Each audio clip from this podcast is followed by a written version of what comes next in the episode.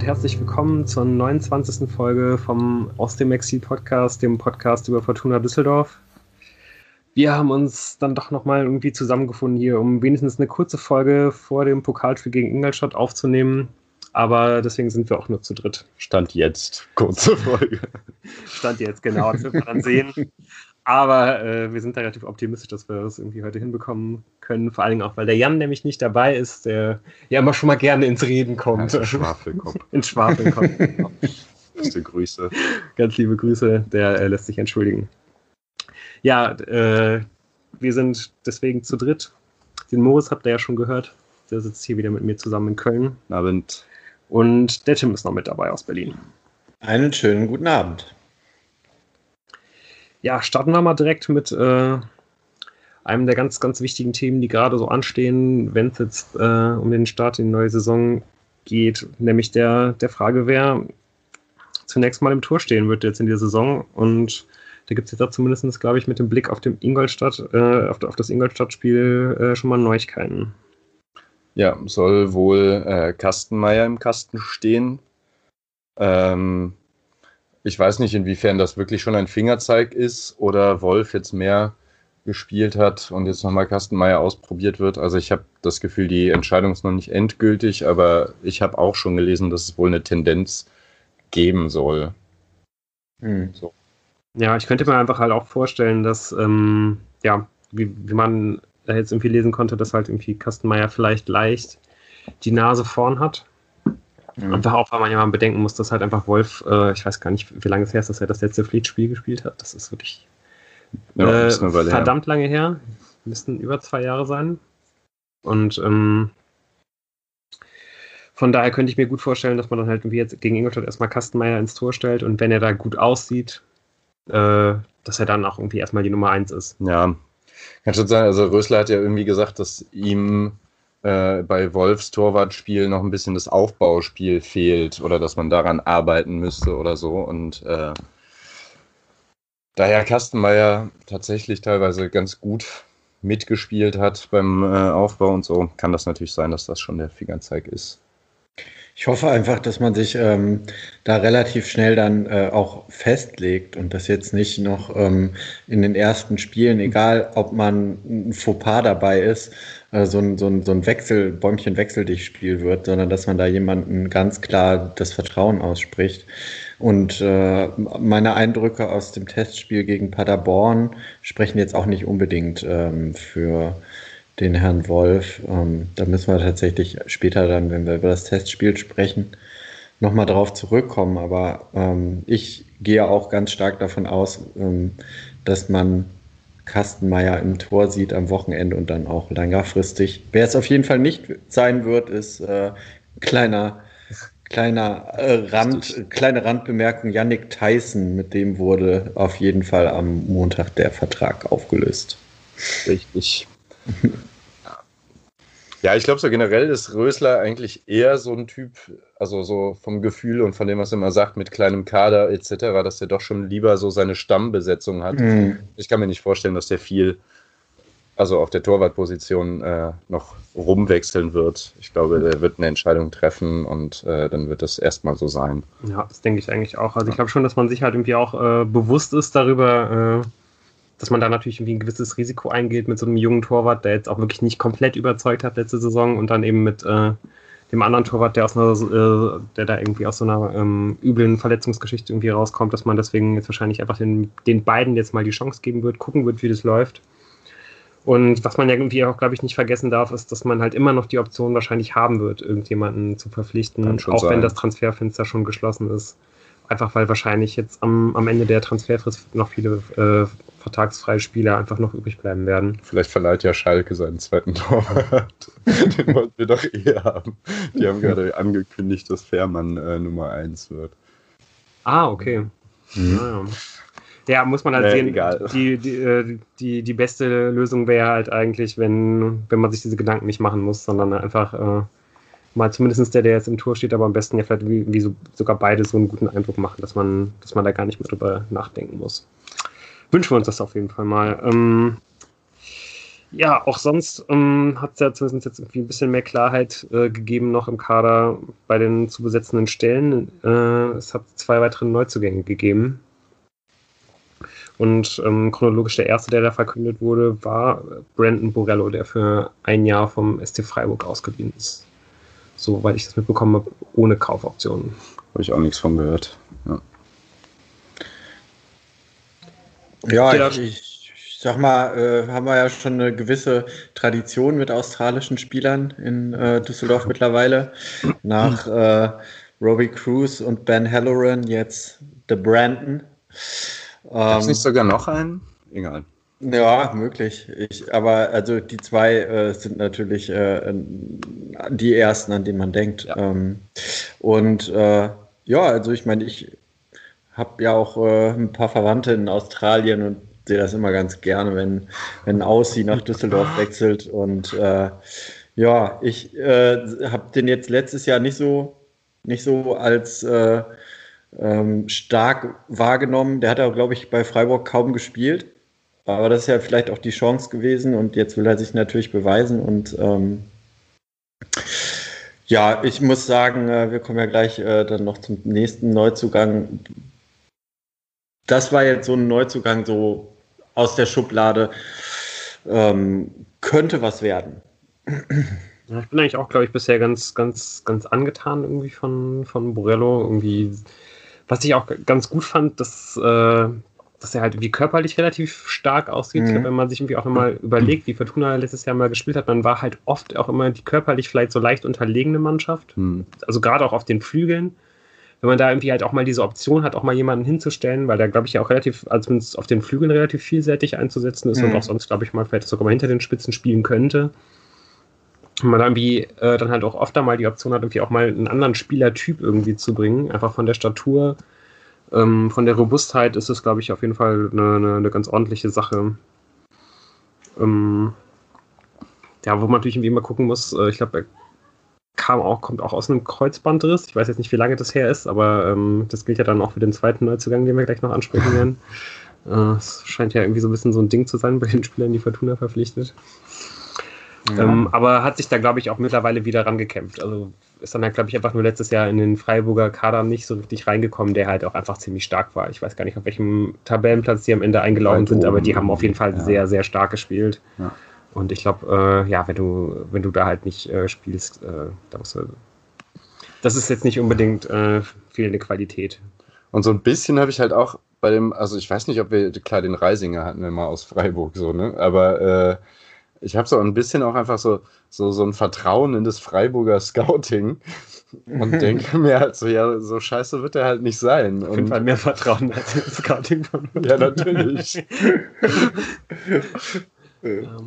Ja, also ich muss ganz ehrlich sagen, äh, was äh, Lou eben angesprochen hat, äh, ist natürlich ein Punkt. Ich weiß nicht mehr welche Zeitung, aber irgendeine Zeitung ist auch schon dem so ein bisschen auf die Schliche gekommen, dass einfach so das Beuteschema von Fortuna ist, na, wer hatte denn neulich einen Kreuzbandriss und ja, genau. den, den, den, können wir doch eine zweite Chance bei uns bieten. So. Ja.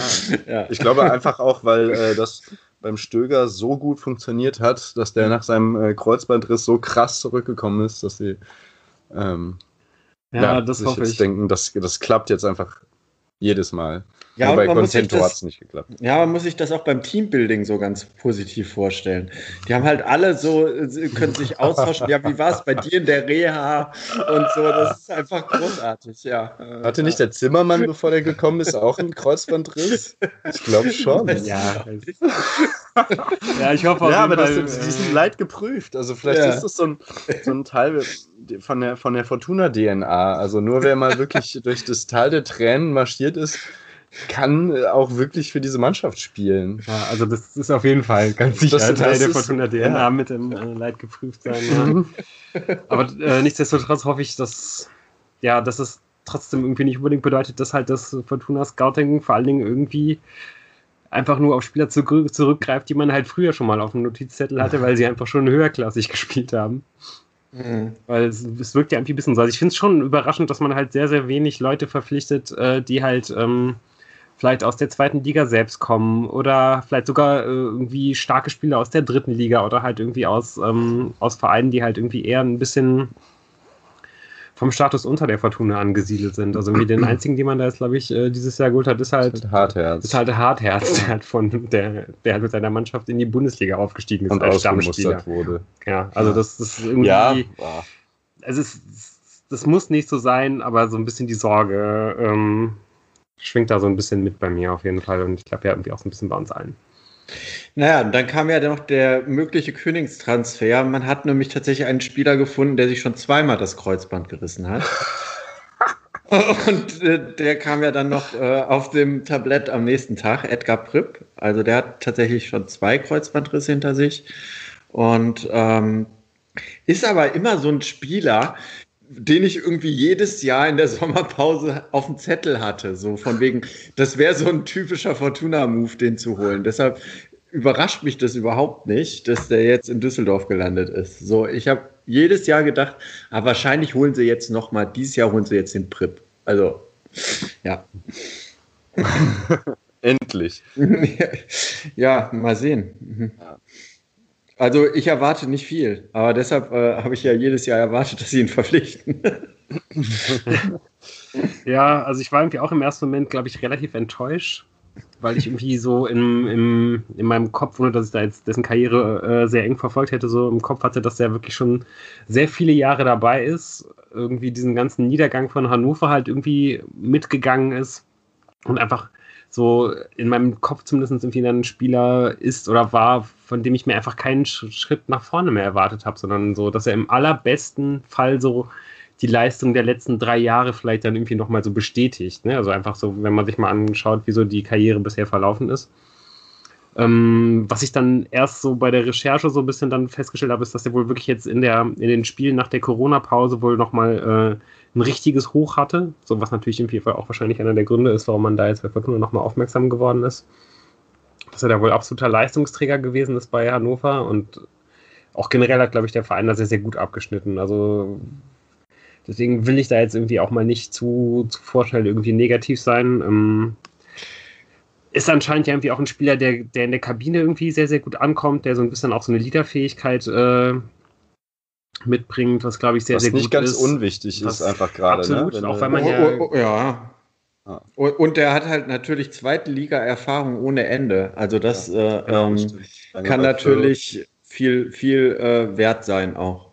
Der kennt die Liga. Der kennt die Liga. Ja, und gerade halt eben, weil eben gerade ja alles ein bisschen unsicher ist, weil man eh nicht so viele Spieler zur Verfügung hat. So, es hat einfach, glaube ich, Stabilität und Kontinuität super wichtig. Und wenn man halt irgendwie einen Neuzugang holt, der halt natürlich dann neu ist und deswegen nicht wirklich für Kontinuität steht, aber halt dann eben für Erfahrung und für mhm. äh, mhm. Liederfähigkeiten und so ist das, glaube ich, schon irgendwie eine ganz vernünftige Sache. Und was dazu halt, glaube ich, auch sehr, sehr wertvoll sein kann, gerade wenn man jetzt halt irgendwie Saison mit so einem ähm, engen Kader, den ja mit so einem kleinen Kader spielt, den Rösler ja haben will, ähm, er ist ja ziemlich äh, vielfältig einsatzfähig irgendwie. Ne? Ich glaube, im, im zentralen Mittelfeld, vielleicht sogar im offensiven Mittelfeld und auf dem linken Flügel.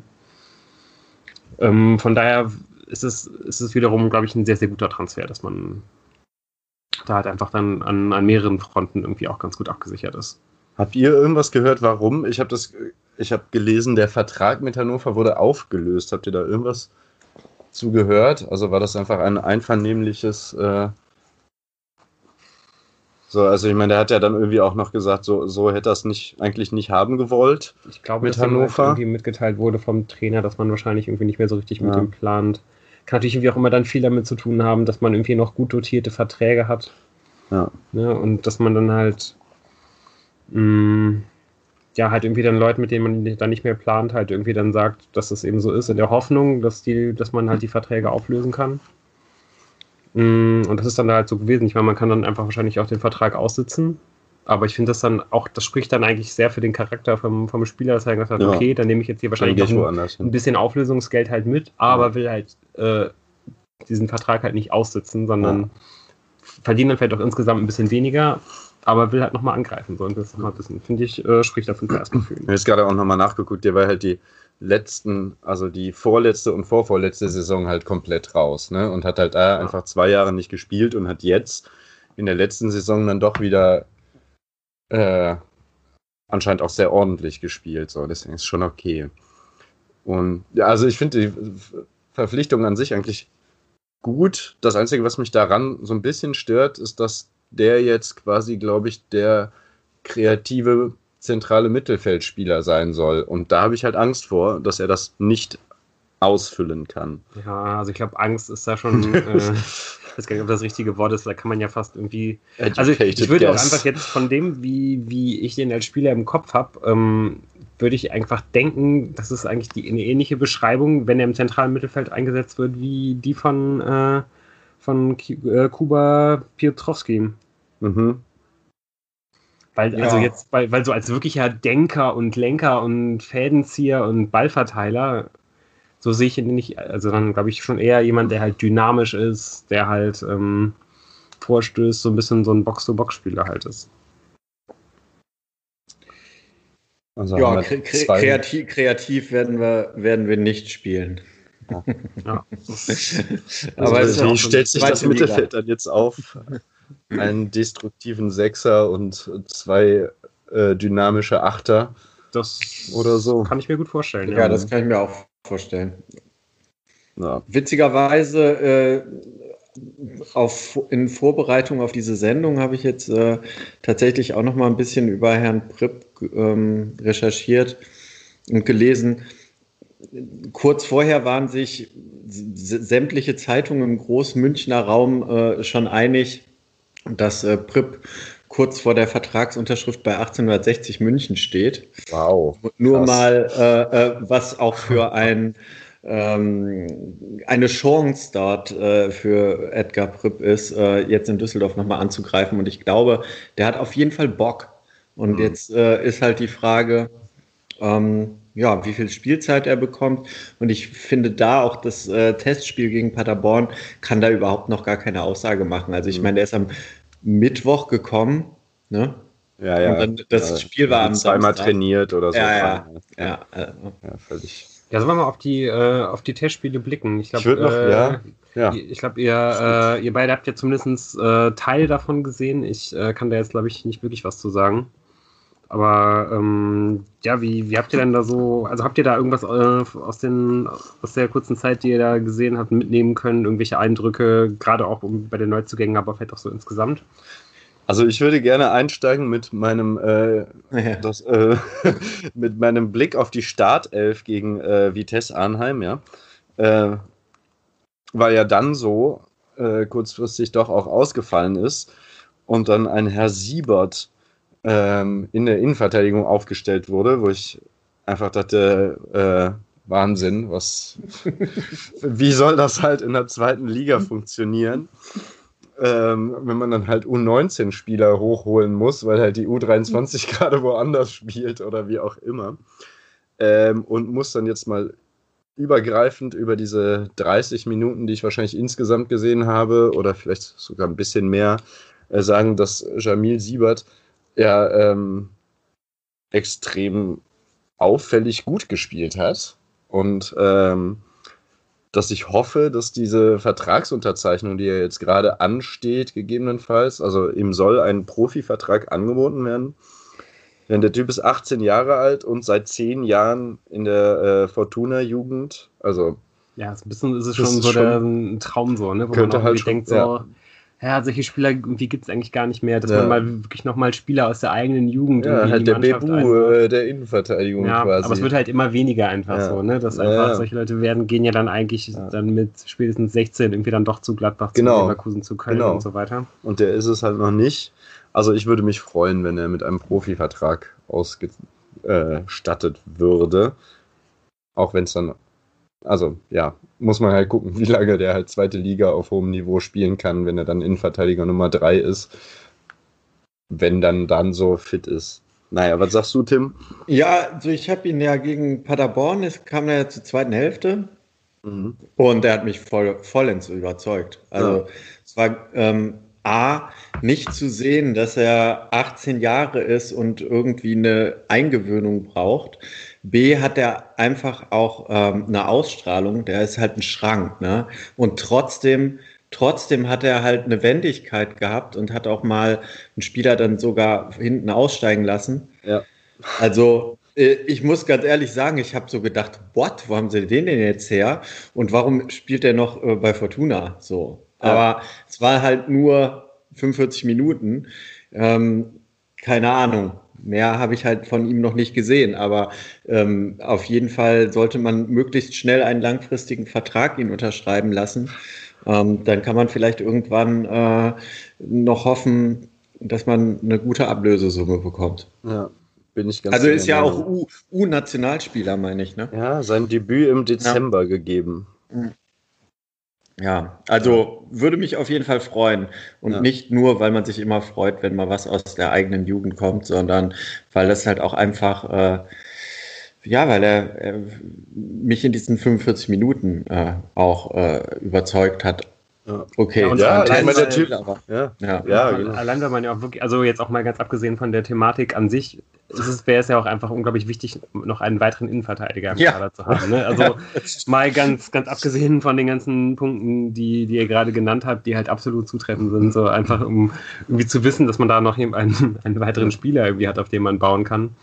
Und ja, wie, wie schon angesprochen, es ist natürlich immer der Traum, dass man halt irgendwie wirklich noch einen Spieler aus der eigenen Jugend hochzieht, der ja. halt so lange auch schon irgendwie im Verein gespielt hat und der ja scheinbar das Talent auch wirklich einfach zu haben scheint. So. Und wo ja, es, glaube ich, ja einfach darum geht, dass man da halt irgendwie was aushandelt, was dann irgendwie auch so ein bisschen diesem, diesem, ja, diesem großen Potenzial halt irgendwie auch angemessen ist. Da scheint man ja irgendwie noch ein bisschen auseinander zu liegen von dem, was man halt ja. irgendwie hört von der Fortuna und vom Berater.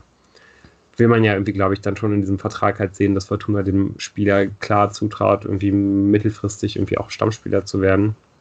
Mhm. Und das scheint sich ja in dem Angebot der Fortuna einfach im Augenblick noch nicht, noch nicht wieder zu so, nicht so stark wieder zu spielen, wie das halt in der Gegenseite gewünscht ist. Und ja, ist natürlich dann noch immer super schwer, das zu bewerten, gerade dann auch jetzt von uns, ne, wo wir. Äh ja, ist das, das stimmt schon. Aber ich habe das Gefühl, das müsste man doch hinbekommen. Ja, also ist auf jeden Fall, glaube ich, äh, von unserer Seite sehr gewünscht, dass das funktioniert. Und sprechen wir, glaube ich, äh, ja wahrscheinlich auch für jeden einzelnen Fan. Ja. Der Fortuna, würde ich denken. Also ich muss wirklich sagen, ich war wirklich so ein bisschen sogar berührt, als ich ein Spiel habe. So, ich, ich kann, das, kann, das, nachvollziehen. Ja. Ein bisschen ja. ging es mir auch so, ja. ja. Boah, ihr habt mich wirklich jetzt hier mit euren Schwärmereien schon fast so weit, dass ich mir jetzt äh, doch irgendwie welche von diesen furchtbaren Geisterspielen angucken werde, was ich ja eigentlich nicht vorhatte. Aber ja, vielleicht sollte ich mir das mal geben. So, sonst äh, hast du das äh, Vitesse-Spiel gesehen, Tim? Nee, nee, nee ich nee. habe das gegen Paderborn, habe ich mir halt äh, äh, größtenteils äh, angeguckt. Ja. Ah ja. Ja, ich habe es halt so ein bisschen gesehen von der zweiten Halbzeit. Ähm, und da, äh, genau, zweite Halbzeit Anfang, äh, so das Gefühl, dass Fortuna ein bisschen mehr Druck äh, hinbekommen hat und dann tatsächlich auch mal ein bisschen kombiniert hat und so, aber dann war es irgendwie, ich war, ist wahrscheinlich auch noch früh in der Vorbereitung, noch früher in der Vorbereitung gewesen, aber fand ich jetzt nicht besonders aufschlussreich, sagen wir es mal so. Mhm. Ähm, und beim Paderborn-Spiel habe ich die letzte Viertelstunde gesehen. Da habe ich ein paar Sachen gesehen, sagen wir es mal so. Also bei, ich glaube, bei Vitesse Arnheim ich, war meine, mein Haupt, äh, meine Hauptbegeisterung auf Jamil Siebert gerichtet. So.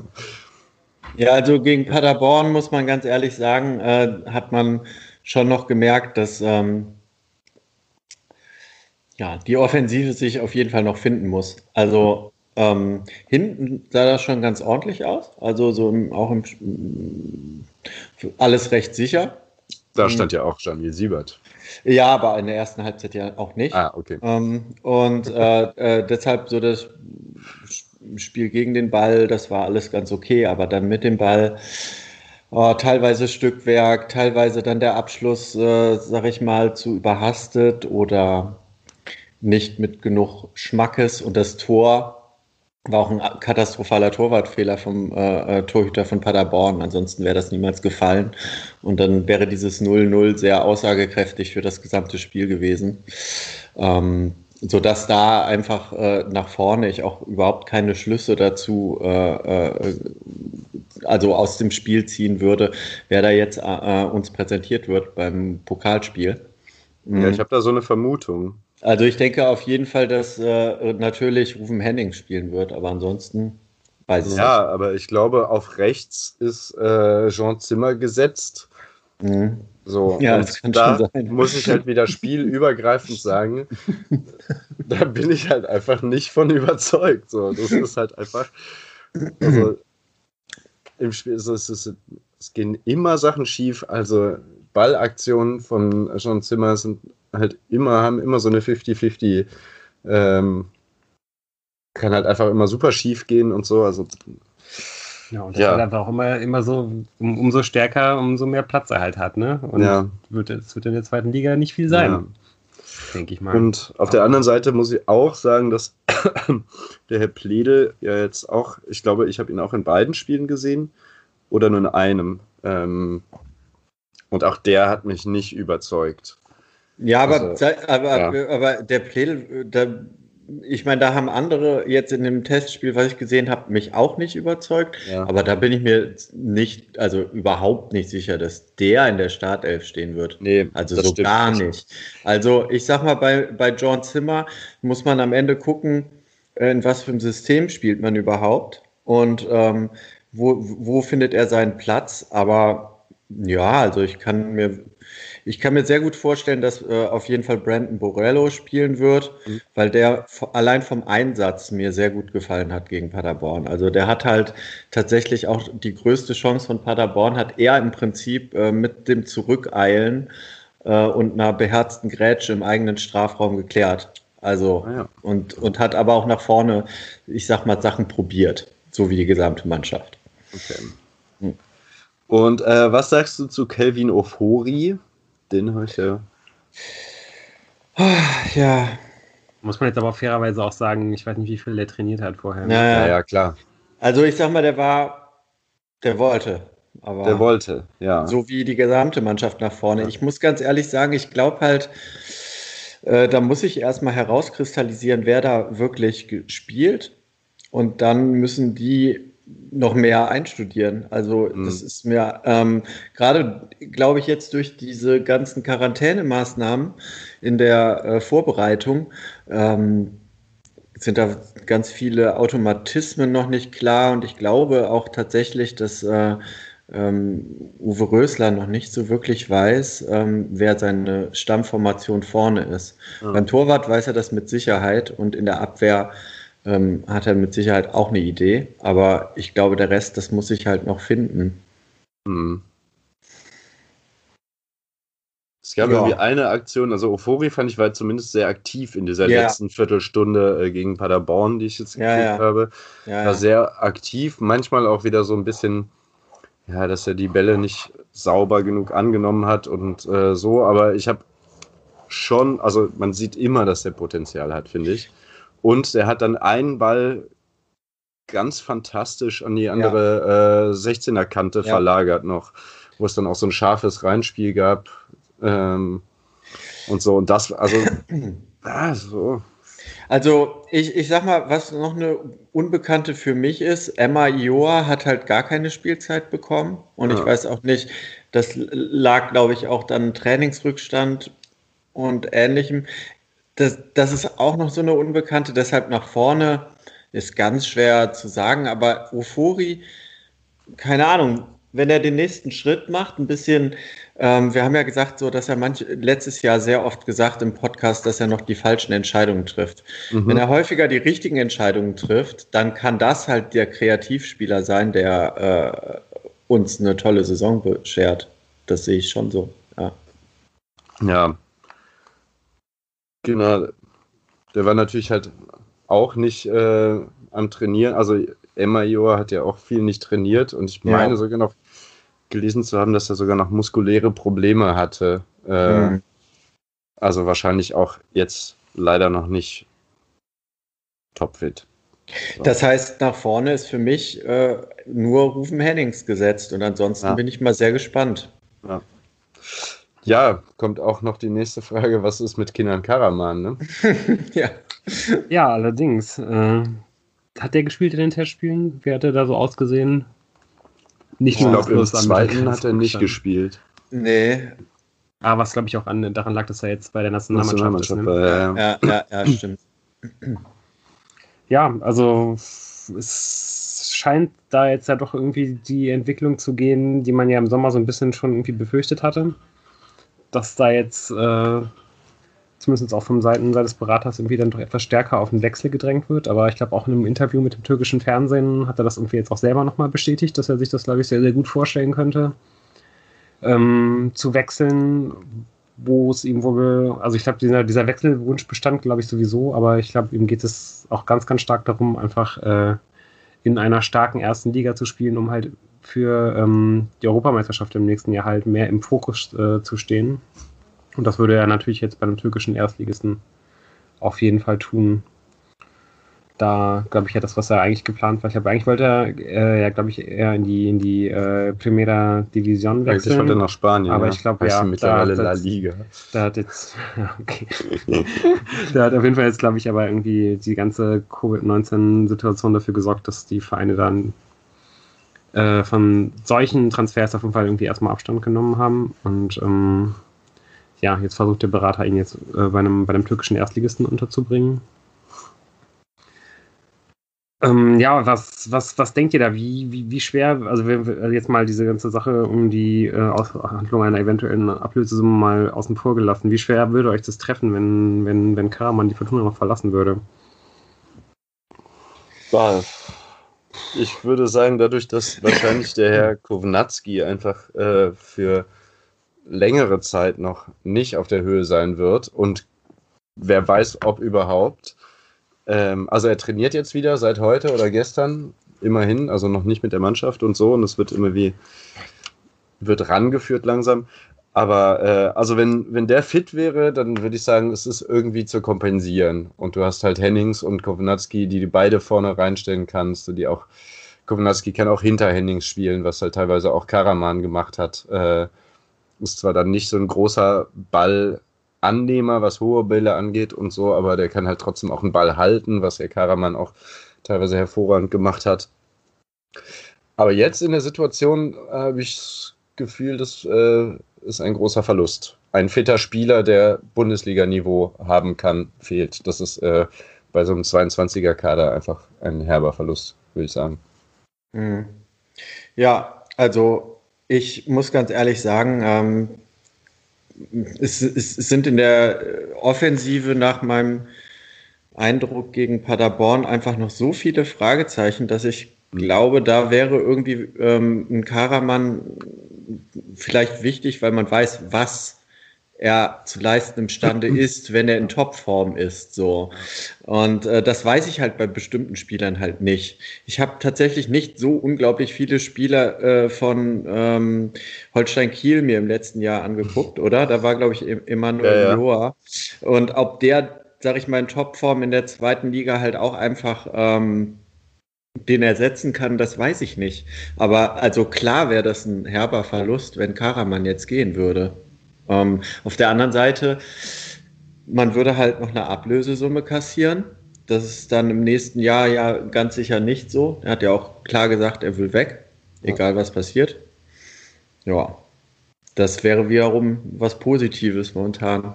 In der momentanen Situation muss man ja auch gucken, wo man nochmal Geld herbekommt. Ja. ich gehe da bei allen euren Punkten, die ihr angesprochen habt, komplett mit. Ähm, ja, ich denke halt auch, dass man es, dass, dass man es sich eigentlich im Augenblick einfach nicht leisten kann, ihn abzugeben. Einfach weil, äh, ja, weil er einfach ein Spieler ist, wo man genau weiß, was man an ihm hat. Der hat wirklich mhm. richtig gutes Niveau. Ähm, ja, auf der, und aber, aber, aber auf der anderen Seite, wenn man es halt irgendwie schaffen könnte, da jetzt vielleicht noch äh, ja, eine Ablösesumme zu bekommen und da vielleicht irgendwie sogar noch zwei Spieler zu verpflichten, die das irgendwie so ein bisschen abdecken können, könnte man da auf jeden Fall drüber nachdenken was glaube ich sehr, sehr gut ist für die Fortuna, ist, dass man äh, irgendwie aus einer ganz guten Verhandlungsposition ja kommt. So, ne? Dass man ja irgendwie auf der einen Seite schon bei Eihan ja irgendwie auch so ein bisschen gezeigt hat, so wenn wir sagen, äh, das ist unser äh, Verhandlungs, äh, das ist unsere Verhandlungsposition und da gehen wir äh, nicht von ab. So, das ziehen wir durch, dass man das auch wirklich macht. So, das ist, glaube ich, irgendwie ein ganz gutes Zeichen, so dass man irgendwie damit auf jeden Fall schon mal ein gut, also das halt irgendwie dann auch gut nach außen äh, an einen Berater herantragen kann, dass man da auf jeden Fall auch hart bleibt und auf der anderen Seite auch, ähm, dass, dass Karaman sich ja auch nicht wirklich leisten kann, sich jetzt beleidigt ein Jahr auf die Bank zu setzen oder auf die Tribüne. Mhm. Wenn er halt dabei sein möchte, das stimmt natürlich. Genau, also da geht es ja. dann darum, halt entweder ja, äh, die vernünftige Arbeit halt seinen Berater machen zu lassen, dass man halt mit einem Angebot von irgendwoher kommt, das gut genug ist, oder sich dann halt bei der Fortuna richtig trotzdem reinzuknien, auch mit äh, der Faust in der Tasche vielleicht, ja. aber äh, da wird ja da nicht drum rumkommen. Und ich glaube, das, das stimmt. ist auf jeden Fall für die Fortuna relativ positiv. Auf der anderen Seite, ja, ist natürlich wieder noch sehr, sehr schwer einzuschätzen, was man da jetzt für, ein, für einen Spieler, der in einem Jahr wechselt, äh, ja, wahrscheinlich wechseln würde, noch für eine, was für man für den bekommen würde, ja. Könnte. Also ich meine, ne, da hatte ich einfach, das, das, haben sich ja einfach auf dem heutigen Transfermarkt die Summen alle komplett verschoben, ver, ja, verschoben. Ja. Von daher ja, es wird wahrscheinlich irgendwo im niedrigen, äh, siebenstelligen Bereich liegen. Wie niedrig ja. äh, ist dann, glaube ich, halt so die Frage. Ja.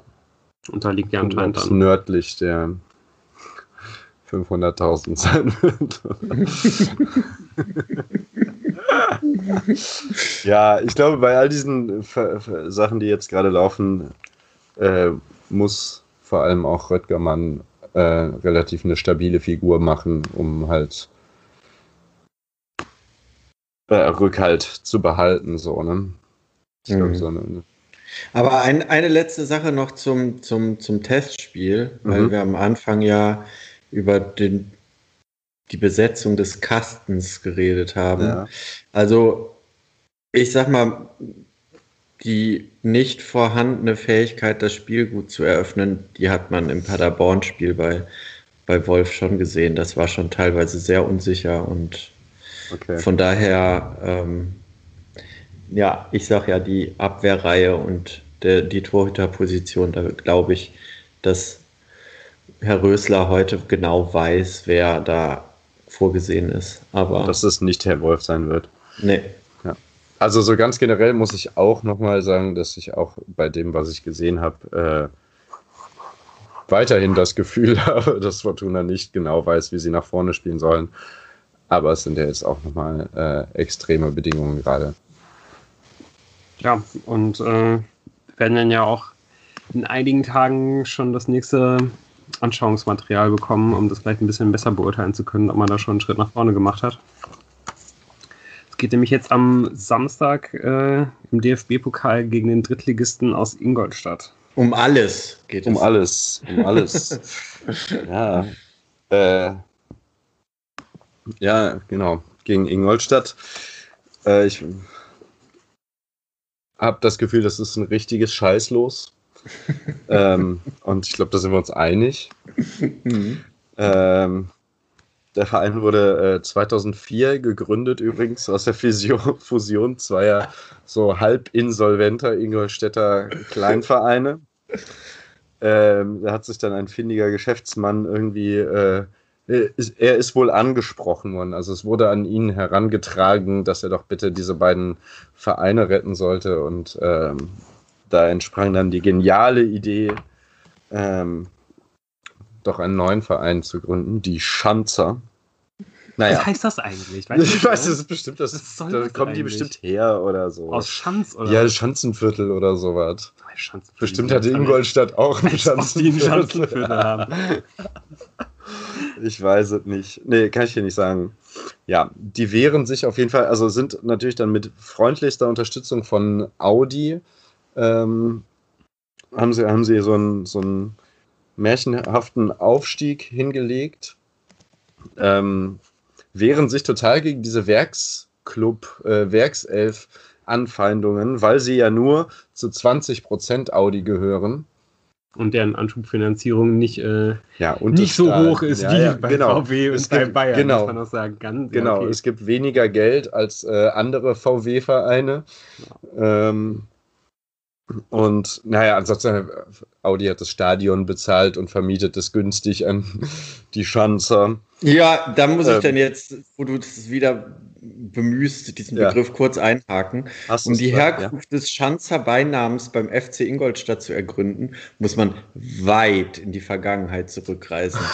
um genau zu sein, bis in das Jahr 1537, als die Stadt Ingolstadt zu einer bayerischen Landesfestung umgebaut wurde. Schnell wurde der Beiname die Schanz geläufig, weil die Festungsanlagen von sogenannten Schanzern aufgebaut wurden. Das heißt, eine Festung, in die wir da jetzt reisen. Ja. ja. Der Audi Sportpark. ja. Ja, noch ganz kurz zu, also ja, seit 2013 besitzt Audi halt eben fast 20 Prozent äh, des Vereines. Aber ja, sie wehren sich vehement dagegen, dass sie ein Werksverein sind oder so. Ähm, märchenhaft. Äh, sind jetzt, also da muss man, ähm, da, da, würde ich meine Schadenfreude nicht äh, verbergen wollen, weil sie nämlich in der 96. Minute ähm, des Relegationsrückspiel durch ein Gegentor äh, gegen Nürnberg, ähm, als sie eigentlich schon mit fast beiden Beinen in der zweiten Liga standen, haben es dann leider nicht geschafft, sondern noch in der 96. das äh, entscheidende Gegentor kassiert, sind deswegen immer noch drittklassig. Äh, Trainer ist äh, Thomas Oral zum dritten Mal. Äh, in seiner Trainerlaufbahn ist er Trainer der Schanzer. Ähm, wirklich, also ich glaube, ich habe das ja auch schon mal im Podcast gesagt, wirklich einer der unsympathischsten Trainer, die es so gibt. Also der Typ hat wirklich ein, hat eine negative Ausstrahlung, das ist der Wahnsinn. Also wirklich. Ja, ähm, Pledel ist natürlich aus äh, Ingolstadt. Das sind wieder verrückte Geschichten, die nur der Fußball schreibt. Ausgerechnet treffen wir jetzt auf die Schanze. Ja, kann sein. Ja. Naja, ein anderer alter Bekannter von uns, den ich jetzt schon wieder eigentlich fast gerne im Kader hätte, ist Marcel Gauss, der gegen uns spielen wird. Das ist, glaube ich, auch eine feste Größe. Und eben Maxi Beister, der auch dort spielt. Aber ich glaube, der ist da nicht unbedingt Stammspieler, habe ich ja. gesehen. Irgendwie, ich glaube, der steht da so ein bisschen auf dem Abstellgleis. Beister? Ja. Ja, das kann sein. Ähm, noch ganz kurz zur äh, aktuellen Form von Ingolstadt. Ähm, also der Saisonauftakt ist erst am 20. Äh, September. Das heißt, die sind noch ein bisschen, äh, sind auch noch nicht voll in der Saison. Ähm, gegen Uerdingen, glaube ich. Die haben jetzt am 4. und 5. September, meiner Meinung nach, Kickers Meinung nach, äh, zwei Testspiele gespielt. Das, äh, die gingen beide verloren. Ich glaube, der ernstzunehmende Test ist äh, gegen Heidenheim gewesen. Da haben sie 1 zu 2 verloren und haben dann am Tag drauf gegen Sch Gesundheit gegen Schweinfurt, ein Regionalligist aus Bayern, auch 2 zu 0 verloren. Also vielleicht ist da auch noch nichts mit Frühform und äh, es gibt ein bisschen Hoffnung für die Fortuna. Ja, ich glaube, das mit der Frühform, ähm, das ist wahrscheinlich irgendwie auch ein bisschen schwierig. Ähm, weil Ingolstadt hatte auch in der Vorbereitung ähnlich wie, wie die Fortuna halt auch große Probleme mit Corona. Und ich glaube, da war man sogar noch sogar noch ein bisschen heftiger betroffen. Deswegen große Teile der Mannschaft äh, ähm, auch sogar in, Iso in, Isola in Is äh, Isolation gewesen sind Ende August und man deswegen auch so richtig mit dem Mannschaftstraining erst seit dem 1.9. angefangen hat. Ah, okay. Also, okay. okay. Das heißt, äh, ja, man hat da vielleicht sogar noch äh, viel, viel schlechtere Vorzeichen irgendwie jetzt in der Vorbereitung gehabt, als das äh, bei der Fortuna der Fall ist. Auf der anderen Seite ähm, ist es dann vielleicht auch wirklich immerhin ganz, äh, ganz gut für die Ingolstädter, dass man, glaube ich, die gesamte, äh, also fast die gesamte Mannschaft aus dem fast Aufstiegsjahr äh, zusammengehalten hat. Ich glaube, man hat ja. nur irgendwie ein oder zwei wichtige Spieler abgegeben. Da habe ich auch noch kaum neue Spieler geholt. Jetzt irgendwie auch erst zwei, die man irgendwie diese Woche verpflichtet hat und vorher hatte man, glaube ich, auch noch keine geholt. Also da ist auf jeden Fall auch Kontinuität, dass äh, den Stendera oder wie er heißt. Genau, geholt, ne? Max Stendera hat man ja. geholt. Der habe ich irgendwie auch immer lange Zeit als sehr, sehr talentiert. Das war so ein viereinhalb Sterne EA Fußball, äh, nicht wie EA, Fußballmanager-Typ. Und dann von Kreuzbandrissen, glaube ich, ausgebremst worden. dann hat man dann wohl äh, Uwe Klein noch äh, aus den Fängen reißen können. ja, also ja. es ist auf jeden Fall das schwere Los, was am Anfang eurer Ausführungen äh, genannt wurde. Und ja. ja ich denke halt, ähm, was man wohl jetzt irgendwie auch wieder sehen konnte in den, in den Testspielen und ist, das, dass man sich wohl vor allen Dingen wieder sehr auf die Defensive stützen wird, die äh, die große Stärke gewesen ist. Der Ingolstädter. Der, der Ingolstädter. Ähm, in, der, in der letzten Saison, man war halt nicht besonders heimstark, muss man sagen. Hat man, ähm, das ist wohl irgendwie auch so ein bisschen das, was, glaube ich, Ingolstädter am Ende den Aufstieg gekostet hat, aber man ist halt hinten immer sehr, sehr äh, stabil gewesen und setzt dann auf ein schnelles Umschaltspiel. So, wo natürlich, äh, was natürlich vielleicht auch nochmal mehr dafür, dafür sprechen würde, dass äh, das nicht so ganz so leicht für die Fortuna werden kann, da man ja auch wirklich einfach nicht besonders stabil ist. Aber immerhin, ich glaube, wenn man, wenn man irgendwo stabil ist, dann, dann ja eher in der Defensive als in der Offensive. Verrückt, ne? Wie vor vier Wochen nicht gedacht, glaube ich. Wir haben gesagt, wir haben insgesamt einen Rechtsverteidiger und einen Innenverteidiger. Ja. Jetzt haben wir mehr Sorge um die Offensive. Ja, Vielleicht ist das was Positives. Hm. Ja, ich denke, äh, genau, wenn wir dann vielleicht irgendwie auch mal auf die Fortuna schauen, wie wir uns das so ungefähr vorstellen könnten beim, beim Spiel jetzt am Samstag. Wir haben das ja auch eben schon mal durchaus auf einigen Positionen angerissen. Ähm, denken wir, glaube ich, alle, dass Kastenmeier im Tor stehen wird. Und ja. das ist ja wahrscheinlich auch der Plan, sowohl für das Ingolstadt-Spiel als ja auch wahrscheinlich so ein bisschen für die Saison generell ist, äh, dass sich vieles auf so eine Viererkette, Hartherz, Hoffmann, dann so Zimmermann stützen wird. Ähm, weiß nicht, könnt ihr, also könnt ihr mal sagen, ja, da wobei, die, wobei so die Frage ist halt, ob dann so äh, jetzt spielen wird. Also. Genau, also ich, ich denke mal, ne, das wäre das wär so ein bisschen der Optimalfall, das wäre so die Idee für die Saison oder für ja, den. Saisonstart und jetzt ja. für Samstag wäre das auch optimal, genau, wie du jetzt schon ansprichst, das ist bei, bei Danso, ich weiß gar nicht, der war jetzt angeschlagen oder? Äh? Irgendwie muskuläre Probleme, okay. glaube ich. Ja. Aber Rösler hat gesagt, er, er hofft, dass äh, Danso und Nana gegebenenfalls sogar schon gegen Ingolstadt spielen könnten. Ja, also, also bei Nana würde es mich wirklich sehr überraschen, weil er wirklich jetzt, glaube ich, erst am Dienstag wieder eingestiegen ist ins Training. Mhm. Ähm, ja, sonst, also ich glaube, wenn wir uns da bei der Abwehr relativ einig sind, ich meine, es gäbe natürlich sonst die, die Option, wenn, wenn dann so nicht fit ist, dass man halt Siebert spielen lässt. Oder Botzek. Ich gehe Oder davon aus, dass er Botzek spielen wird. Meinst du? Ja. Okay. In der ersten Halbzeit gegen Paderborn hat er auch mit Botzek da hinten gespielt. Mhm. Ähm, aber viel, viel, viel interessanter, bevor wir jede Position durchgehen, ist erstmal, wie erwartet ihr denn eigentlich die Mannschaft? Also, ähm, es ist wahrscheinlich so wie im letzten Jahr, man wird hochstehen, riskant spielen und äh, hoffen, äh, äh also schnell sch auf ein schnelles Tor gehen? Oder erwartet ihr was anderes? Na, ich glaube nicht, dass Rösler da groß von abrückt, von dieser aggressiven Spielweise und so. Ähm, ich erwarte auch eher nicht besonders konservatives Spiel. Also ich könnte mir schon vorstellen, dass man das, dass man das Pressing äh, 10, 10, 15 Meter vielleicht nach hinten schiebt, ja. einfach um, um die Abstände halt kleiner zu halten, einfach weil, weil man jetzt einfach ähm, noch irgendwie viele neue dabei hat, weil man nicht so viel Trainingszeit hatte. Weil man weiß, dass Ingolstadt, wie er eben gesagt hat, äh, über das Umschaltspiel kommt. Also, ja. Also ja, es könnte auch so eine zähe Kiste werden, wo halt einfach kaum Chancen da sind und nicht so ein offener Schlagabtausch, wie man das manchmal bei Rösler gesehen hat. Also ich mhm. könnte mir auch vorstellen, dass es so ein zähes 1-0 in eine Richtung wird. Habe also, ich so ein bisschen die Befürchtung. Bisschen würde auch dafür sprechen, dass ja schon irgendwie zwei von den Testspielen ja. so gelaufen sind, ja.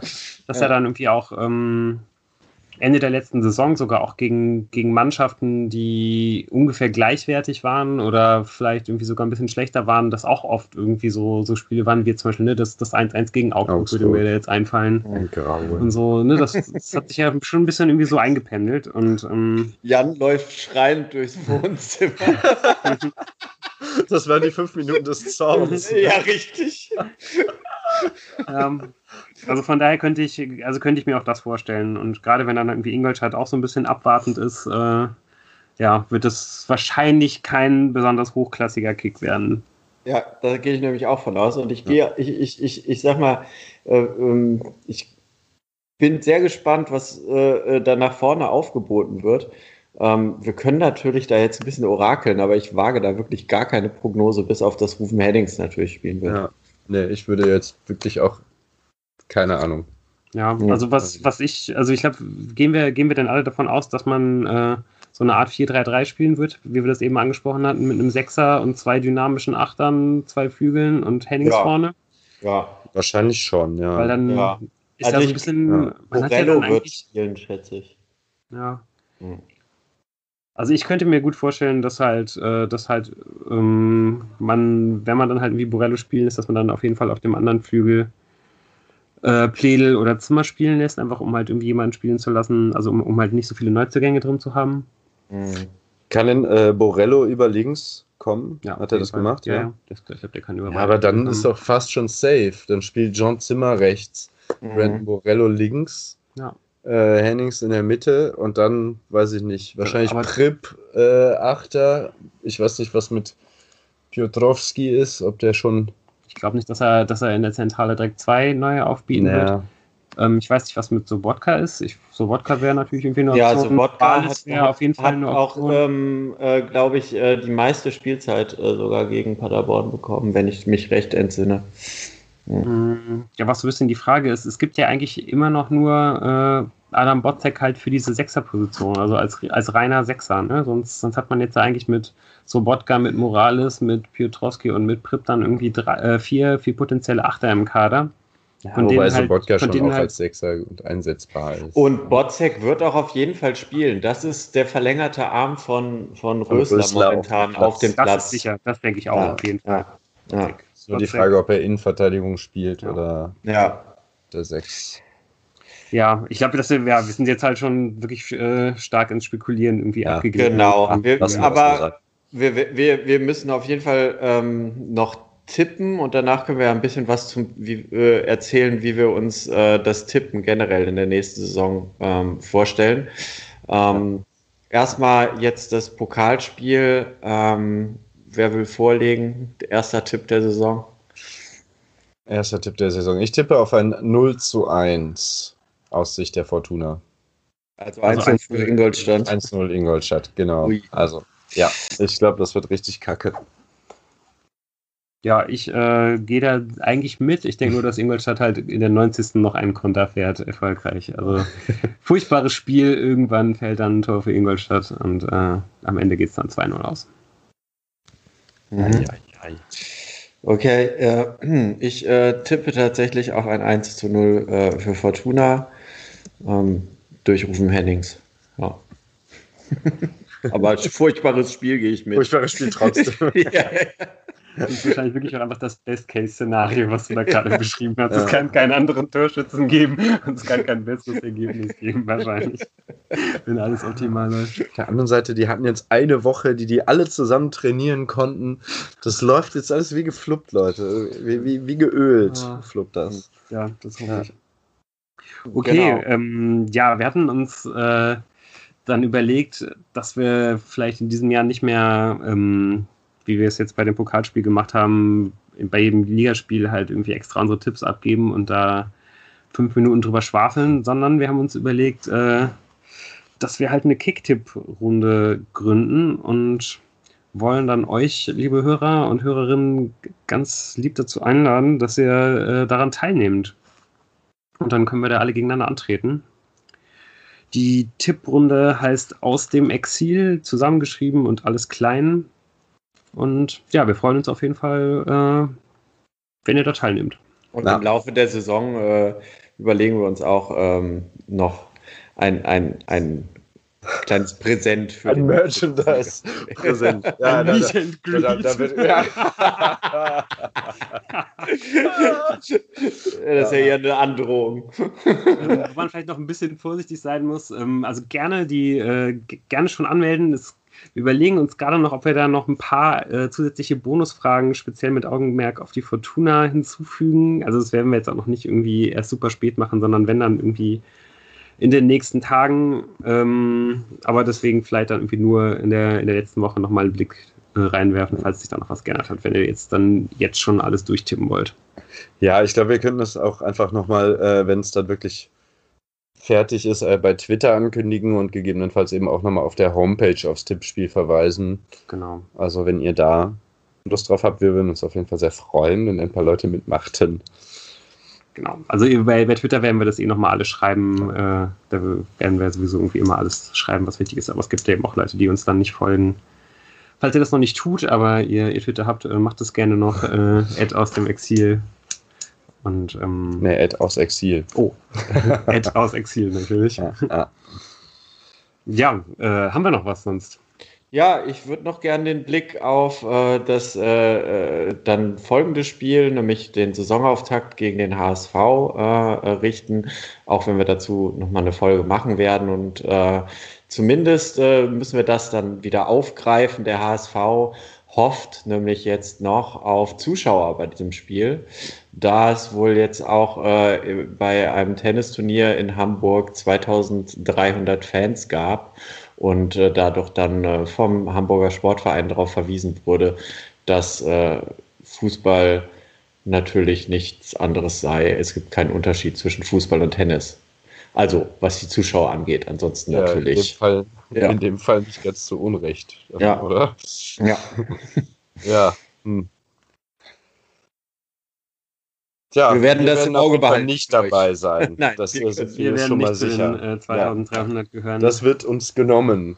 Genau. Aber ja, da werden wir auf jeden Fall dann nächste Woche nochmal äh, genauer drauf schauen auf dieses Spiel, auch äh, sofern das irgendwie geht, äh, ähm, einen, einen Blick auf die ganze Saison irgendwie werfen.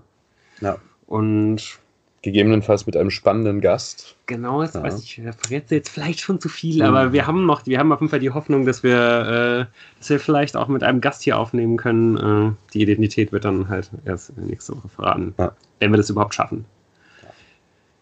Wir wissen es noch nicht genau. Aber, aber der äh, Jan ja. wird wieder dabei sein. Jan wird auf jeden der Fall Jan wieder, wieder dabei, dabei sein. Genau. Ich hoffe, ihr habt ihn nicht zu sehr vermisst jetzt.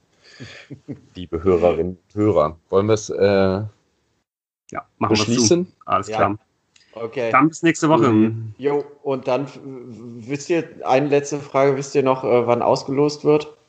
Die zweite Runde? Wissen wir das dann schon nächste Woche? Damit befasse ich mich. Keine Ahnung.